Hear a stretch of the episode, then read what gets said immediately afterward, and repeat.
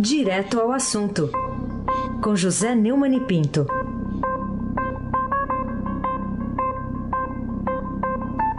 Neumani, bom dia. Bom dia, Raíssen Abac, o craque. Bom dia, Carolina Herculin, tintim por tintim. Bom dia. Bom dia, Almirante Nelson. O pedalinho. O tchau, querido, nosso pedalinho, né?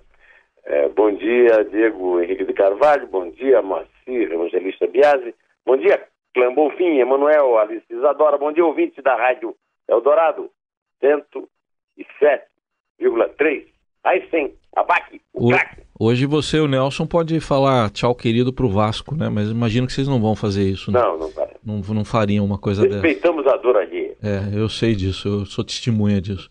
Assim como você respeita, por exemplo, a vitória do Independiente ontem. Claro, Você torceu pelo Independiente, Res- mas agora não vai ficar aí se locupetando. Lo- Jamais, respeitosamente. Bom, o Neumann, vamos falar ainda sobre a triste, né, a tragédia lá da- do prédio que desabou em São Paulo, provocado por um incêndio, desabamento.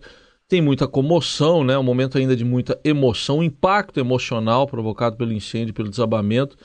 Então, será que não era bom aproveitar isso para, pelo menos, as nossas autoridades acabarem com o risco de uma nova tragédia em prédios nas mesmas condições? Prédios nas mesmas condições, são mais de uma centena, não se sabe direito. Há uma completa incompetência do Estado para saber disso. E é hora de desocupar esses prédios. É, eu entendo perfeitamente a dor né, que está em torno do, do, do desabamento do incêndio do prédio, as, as pessoas mortas, as famílias atingidas, as famílias que agora estão acampadas lá na, ali por perto do Lago do Paissandu e aumentando esses acampamentos por outros sem teto. É uma tragédia brasileira da desídia, da, eh, do desleixo, do descaso do Estado, eh, da sua cumplicidade com negociantes cretinos que usam esses pobres, exploram e o Estado trata como se fossem realmente movimentos sociais, quando são empresas de exploração quase escravas, tal do movimento social das lutas por moradia, dizendo que não pagava aluguel, quando você vê depoimento a toda hora, a reportagem do Estado está cheia de depoimentos de pessoas contando isso. Então está na hora do- da, da autoridade assumir alguma coisa. Não vai assumir coisa nenhuma, a gente cobra, ah, ali, ali vai se tornar, ali, que quem sabe, um, um novo, uma nova Cracolândia, né? É, a, a cidade está cheia desses, desses é, dessas amostras, né, do câncer social que é o Brasil, da é, exposição explícita, né, da nossa miséria. É uma pena, é lamentável, mas não há realmente mais do que lamentar, do que chorar é, pela tragédia dessas pessoas e pela tragédia que é o Brasil, Carolina Herculin. Tintim por tintim. Neumani, vamos falar quais são os riscos para a economia brasileira causados pela presença de um suspeito de prática de crimes de corrupção como o Blairo Maggio no Ministério da Agricultura? É, só para completar que eu esqueci uma coisa, Carolina, é, nós temos que também rezar e, e- e nos regozijar pelo fato de que é um milagre que cada prédio desse que está ocupado e que ainda não caiu e que não pegou fogo está íntegro, está, inteiro e as pessoas pelo menos não terem morrido, apesar de continuarem invadidos e, tratados como se fosse favela. né? Agora, quais são os riscos para a economia? Os riscos são terríveis, Carolina. É, Blairo Maggi é um grande representante do- da, da chamada é, agroindústria. A agroindústria é a galinha de ovos de ouro do Brasil, que sempre foi assolada por esses movimentos de sem terra. Mesmo assim, tem sustentado o Brasil a duras penas através da crise evitado que o Brasil afunda de uma vez.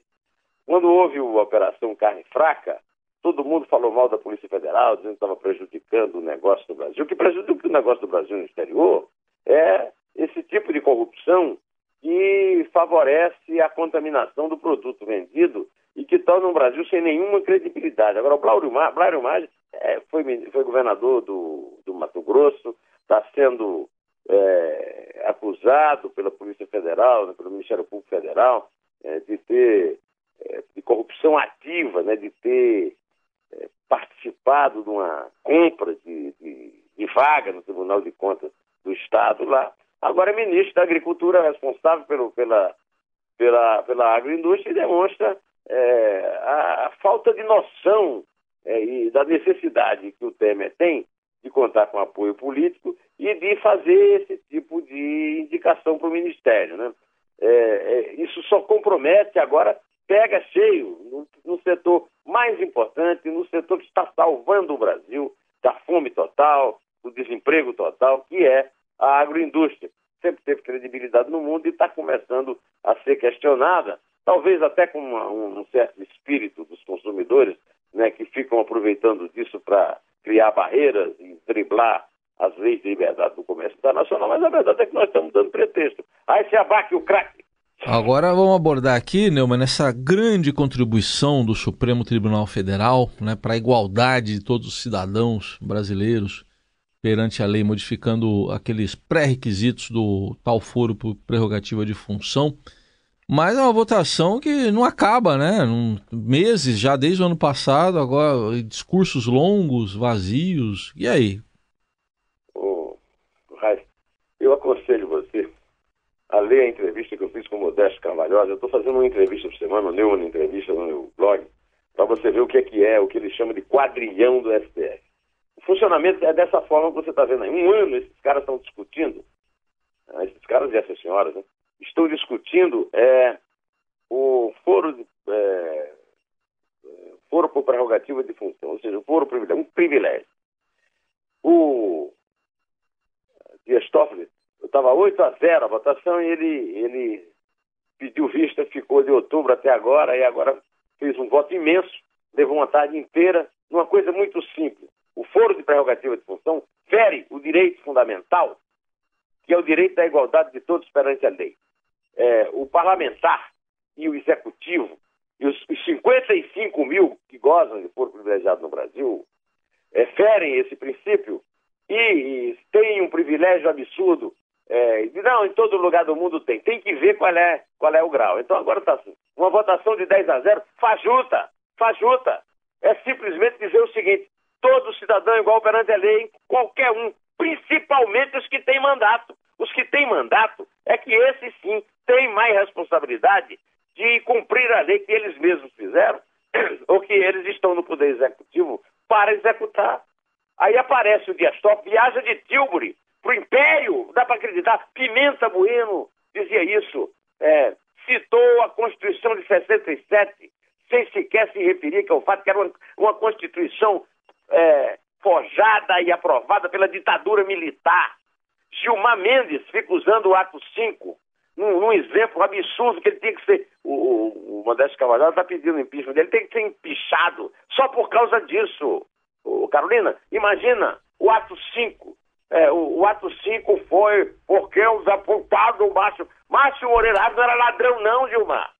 Márcio Moreira Alves foi é, caçado pelos militares porque fez uma brincadeira é, com o negócio de, de, de pedindo para as moças não dançarem com militares, eles se ofenderam e caçaram. Não tem nada a ver com bandido, ladrão, aí gente como Renan Calheiros que está com nove processos, etc. E ficam enrolando com essa enrolação é isso aí, estão merecendo. O, diz o Modesto Cavalhosa que o povo já está chamando de quadrilhão do STF. Eu estava tá lá publicado lá na minha entrevista. Agora, de qualquer maneira, eles têm merecido isso. Tem merecido. O voto do Toffoli com um chute. O cara fica passeando de Tilbury pelo Império. É, Gilmar Mendes fica citando o ato 5 é, como se fosse, é, como se tivesse atingido um gatuno, como esse que está preso lá em Curitiba. Ah, e eu tô com a vergonha na cara. Esse 10 a 0 é mentira, vai ser 11 a 0 ou 10 a 1. Mentira! Não, o, o foro privilegiado não está sofrendo nenhum abalo considerável. O, o que o, o, Supremo está decidindo é, são é, bobagens, toleimas. Carolina Ercolim. o pessoal tá falando. Tintim. O pessoal que tá falando você tá um pouco exaltado, estão com, tão com receio de você ter um piripaque aí. Não. Calma aí, hein, Neumann? Ah, estou bem demais. É. Muito bem. É... Só repasso aqui a preocupação dos ouvintes. vamos lá. Tá é... Ainda vamos continuar no STF, porque eu queria saber de você que efeitos poderá ter para a vida do ex-presidente Lula o sorteio que indicou Dias Toffoli como relator do processo da defesa do ex-presidente pedindo a mudança do processo do sítio de Atibaia para longe de Sérgio Moro, hein? Qualquer corte no mundo, qualquer juiz no mundo pede eh, impedimento, afastamento de julgar uma ação na, quando o réu tem alguma relação com ele. O, Dias Toffoli é empregado do Lula, empregado do PT, nunca pediu impedimento para nada.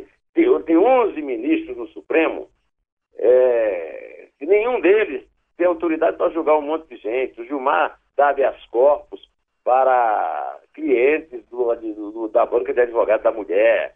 O, o, o julga, julga pedidos que é, tem a ver com a JF, cujo executivo passeava com ele pelo Senado pedindo votos. Agora, o pior de todos é o Toffoli. Toffoli, que não passou em concurso para juiz, cujos votos são uma vergonha da, da Justiça Nacional, é, ser sorteado para julgar um pedido absurdo como esse da, da defesa do Lula, de tirar o, o, o, Lula da o processo do sítio das mãos de Sérgio Moro, isso é um absurdo em si. Agora, é o seguinte, que venha o julgamento dele, vamos ver se ele tem feito. Acho que tem, viu? Não acontece nada. Eu, o, o, o Faquin teve a cara de pau de dizer para o presidente do Chile, Pinheira, que a sociedade julga o Supremo. A conta outra, né? Não tem ninguém que julgue o Supremo. O Supremo está acima de todos, acima da lei. E é por isso que faz essas coisas, desse tipo. O Toffoli era, era advogado-geral do Lula, foi nomeado para o Supremo pelo Lula, foi advogadinho do PT, e está aí, é relator do pedido absurdo da defesa do Lula e pelo seu. Agora, eu quero lembrar o seguinte: o Lula está condenado na segunda instância. E esse processo é outro. É claro que será sempre um favorecimento para ele, se ele conseguir, se ele fizer esse absurdo. Agora, não altera nada a situação do presidiário. É ou não é, Raíssen Abac? Não, é, é, aquela pena está sendo cumprida e tem que ser. Seja um outro processo, né, como você bem ressaltou. Mas você criticou também ultimamente aqui, a, criticou tanto a polícia do Paraná, que não consegue resolver atentados importantes como os balaços lá contra dois ônibus da caravana de Lula na estrada, também o acampamento dos lulistas em Curitiba. O que, que você diz agora sobre uma descoberta incrível de que os tiros foram intencionais? É, rapaz, eu estou impressionado com isso. Quer dizer que o cara tirou no ônibus porque quis. Não foi assim, ele ia passando, e aí o revólver que estava na cintura atirou no ônibus, ou então ele viu um passarinho no outro lado, atirou no passarinho, pegou no ônibus. Ah, meu, pelo amor de Deus, ô Carolina, você não quer, o ouvinte não quer que eu me exalte? Olha a conclusão que os caras chegaram, que o tiro foi intencional, Carolina. E nós ainda estamos a notícia, ainda estamos até aqui comentando. É, é para morrer de rir, né? Um dia desse eu, eu, eu fiz uma, um, um comentário no podcast aí, o Estadão Notícias, e coloquei no, ah, no, no Twitter uma, uma seguidora lá do, do, do, Paraná. Olha, você fica falando da polícia do Paraná. E a polícia do Rio? A polícia do Rio, por acaso, é uma polícia maravilhosa. Vamos em frente, Raíssen Abac. Tá vamos em frente, Carolina Herculin. Tintim por tintim. Bom, vamos falar então agora que prejuízos, aliás, as, conclusões, as conclusões é, aqui conclusões do brasileiro que acredita na possibilidade de punição de políticos e gestores públicos corruptos ao ser informado que os aliados do governador de Minas Gerais, Fernando Pimentel, paralisaram seu processo de impeachment. É, é o fim da picada, né? Com todas as evidências que, se, é, que foram apresentadas a respeito do Fernando Pimentel, ele ter o processo paralisado pelos aliados, mostra que os aliados são iguais a ele. Vamos em frente, que o tempo está passando rápido, Raíssa. E eu ainda gostaria de responder mais duas perguntas. Você pode fazer mais a próxima, Raíssa Abac? Vambora, vambora. Mas vamos lá. O que, que pode motivar alguém... Bom, vamos ver se você, você é um cara que pega muitas notas aí, no, que você deve ter visto já isso. O que, que pode motivar alguém a carimbar cédulas de dinheiro uh, com uh, dinheiro que está corrente, dinheiro vivo, não é aquelas que a gente recebe promocionalmente. Com Lula livre e como o cidadão que não concorda com essa invasão do bolso pode exercer o, o livre-arbítrio? Pega o dinheiro ou não pega? Ontem eu, eu ouvi essa pergunta do, do taxista Geraldo Alade, até falei para ele, você deve ser primo do Raíssen Abac. Hum. O Geraldo Alade me perguntou o que é que fazia. Eu digo, não, você usa o dinheiro normalmente, não tem problema, mas você pode recusar. Não, esse dinheiro aqui está... O que eu acho é que deve ser uma corrente muito pequena. É, na verdade, o Banco Central já esclareceu que não tem nada demais você recebeu, você vai no banco, troca, o banco é obrigado a, a, a entregar isso ao Banco Central e o Banco Central pede que você não rasgue o dinheiro, porque, é, afinal de contas, é, o Brasil está tendo dificuldade até para ter papel para imprimir dinheiro, né? Agora, em relação a. Eu acho que esse carimbo não deve ser lá assim, também uma grande corrente, né?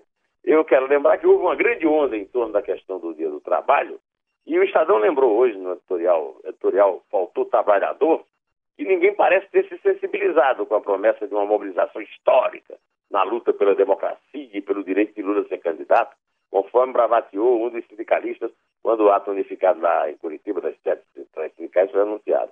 Também não causou sensação o objetivo de sinalizar o grande capital e a direita, que a esquerda e o campo popular vão vencer as eleições e revogar todo esse lixo que o golpe que é impulso do povo brasileiro, segundo disse outro sindicalista. Nem mesmo um apelo do próprio Lula foi capaz, Aysen, Carolina, de comover a companheirada. Em mensagem divulgada na véspera do Dia do Trabalhador, Lula disse que o 1 de maio unificado, em referência à mobilização de diversas centrais sindicais, trazia esperança que nos fortalece para superarmos o triste momento presente e para construir um futuro de paz e prosperidade. Na verdade, o editorial está certo quando conclui: são poucos os trabalhadores que se dispõem a servir de massa de manobra para objetivos políticos tão explícitos.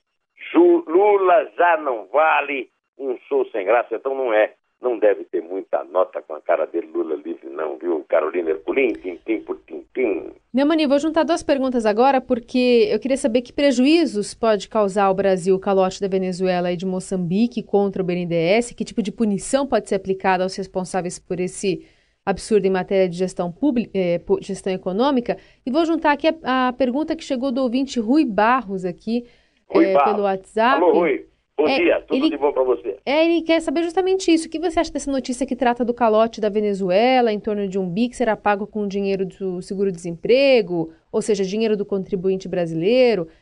Ainda é. sobre essa questão. É um absurdo, né? Quer dizer, o Brasil dá dinheiro à Venezuela. Aliás, não deu dinheiro à Venezuela. O Brasil deu dinheiro nosso, a Venezuela e a Moçambique. Roubou parte desse dinheiro, o pessoal que deu, o pessoal do PT, do MDB, do PSDB, os aliados todos do PP, os progressistas, né? todos eles pegaram dinheiro, pegaram troco no, no, nas propinas, que principalmente a Odebrecht deu, e você está vendo noticiário no Peru, tem ex-presidente preso, aquela coisa toda. Né? Agora, não acontece nada, porque não é contra a lei. Então não acontece nada. As pessoas que pegaram, deram dinheiro para a Venezuela, para Angola, para Moçambique, para o Peru, para o Equador, para a Bolívia, essas pessoas não estão respondendo por isso porque não existe nenhuma figura legal que possa é, incriminá-los por isso. Afinal de contas, eles pegaram dinheiro meu, seu, deram e vão ficar. Eles só não vão ficar impunes porque foram pegos, estão é, cumprindo. Alguns, né? Os que têm foram privilegiados, privilegiados não vão, vão pagar por nada, não tem pena para cumprir e estão aí rindo da nossa cara, ouvindo os. Hoje nós temos Gilmar Mendes para ouvir. Dilma Mendes vai ficar, é, vai votar certamente a favor de restringir o foro privilegiado, mas vai dizer que isso é um absurdo, isso é coisa do procurador Marcelo Miller, que isso é coisa do juiz é, é, Bretas, porque estão, estão todos querendo restaurar a, a tirania, a ditadura no Brasil. É tudo mentira, é lamentável, e nós sim, nós vamos pagar. Nós estamos numa pendega de dar gosto com 13 milhões e 700 mil desempregados, vamos usar dinheiro do seguro-desemprego para cobrir, porque se o Brasil não fizer isso, o Brasil é que fica inadimplente. Porque no resto do mundo não reina a safadeza é, que existe no Brasil, onde você tem foro privilegiado, onde você tem trânsito em julgado até as calendas. Isso é só no Brasil. São jabuticabas podres, Rui Barros. Bom dia para você e continue na luta.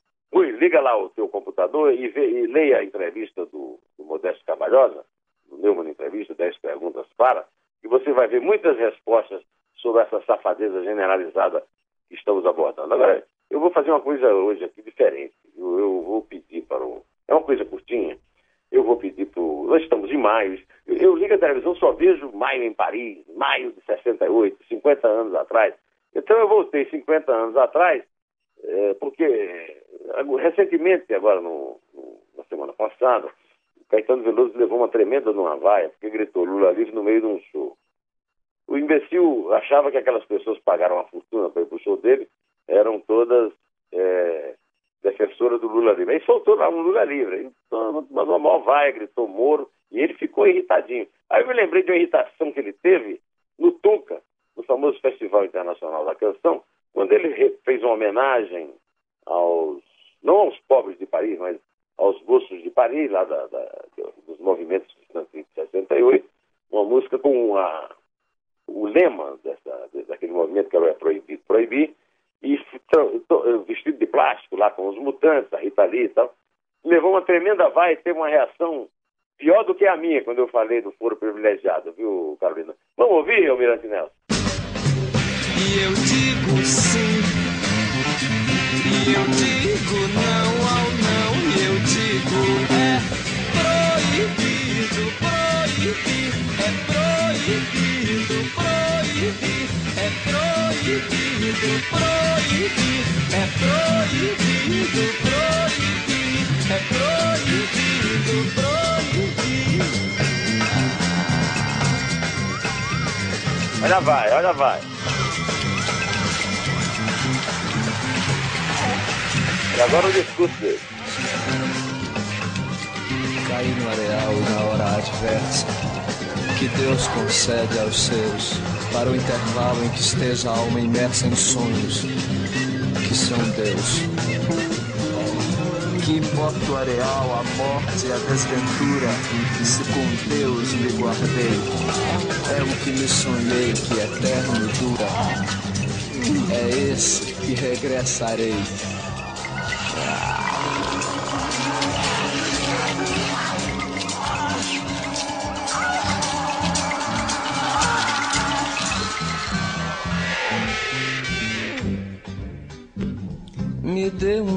Beijo, meu amor.